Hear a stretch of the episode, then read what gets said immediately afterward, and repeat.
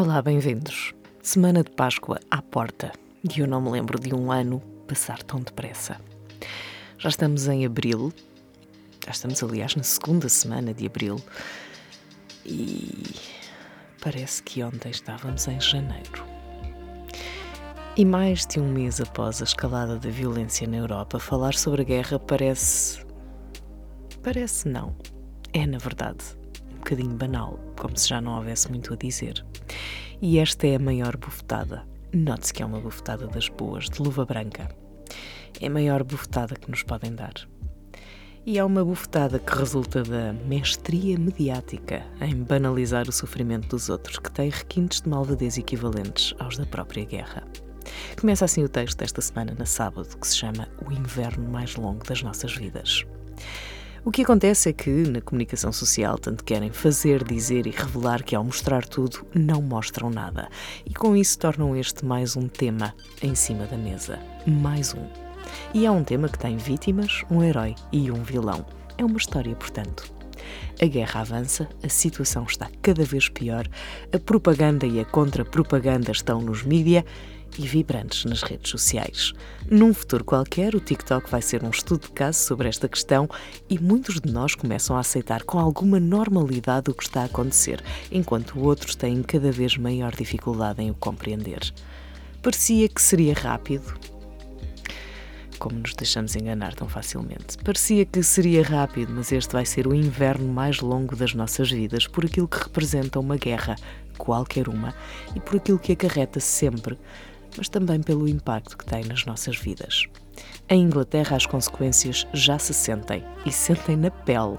Sentem-se literalmente. O preço da energia vem aumentando há vários anos e desde o dia 1, uhum, parece mentira, eu sei, desde o dia 1 aumentou 54%, tornando impossível para quem tem baixos rendimentos manter a casa quente. Há já quem refira viver uma tragédia térmica com gelo no interior da casa, aquecendo-se com sacos de água quente. É que eu já vi isto? Por cá falamos em pobreza energética e são muitas as famílias que, não sendo exatamente pobres ou remediadas, têm mais frio em casa do que na rua. Aquecem a cama à noite com um saco de água quente, colocam aqueles, sabem, aqueles rolinhos de tecido nas portas e nas janelas, vivem, vivem, vivem literalmente em casacos de polar e sofrem com o frio. E não precisamos de temperaturas tão baixas como a Inglaterra. As nossas casas são como as fibras baratas da fast fashion, frias no inverno e quentes no verão. E isto resulta de uma construção que não investe na qualidade dos materiais ou considera como estes podem servir de isolamento térmico a par com acabamentos mais vocacionados para serem bonitos do que propriamente eficientes. Contudo, o frio aqui, no geral, não é o mesmo do que lá. E este facto tem feito com que sucessivos governos empurrem com a barriga um tema que incomoda, mas enriquece muita gente: a construção e o mercado imobiliário.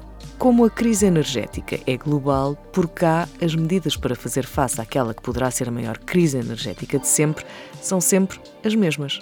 Também de sempre, óbvio. E são voltadas para um futuro que ninguém vê e sem mudar alguma coisa até lá.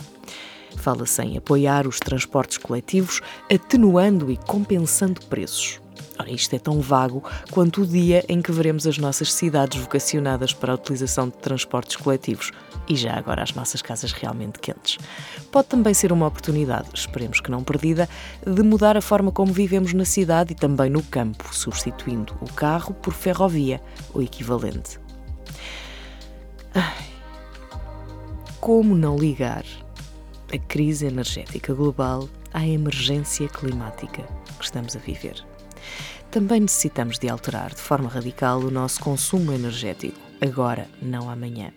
Além de vivermos o inverno mais longo de sempre, estamos no limite, mas no limite mesmo, para evitar o verão mais quente e mais longo da história, que é basicamente verão, para sempre. Isto se não diminuirmos o aumento global das temperaturas. A necessidade de alterar tudo é urgente. O que eu acho é que só não precisava de ser à força, fechando a torneira da energia que nos aquece as casas. Mas se calhar precisava. Provavelmente precisava. Portanto, bem-vindos ao inverno mais longo e ao verão mais quente de sempre. Entretanto, é Páscoa e eu volto em breve.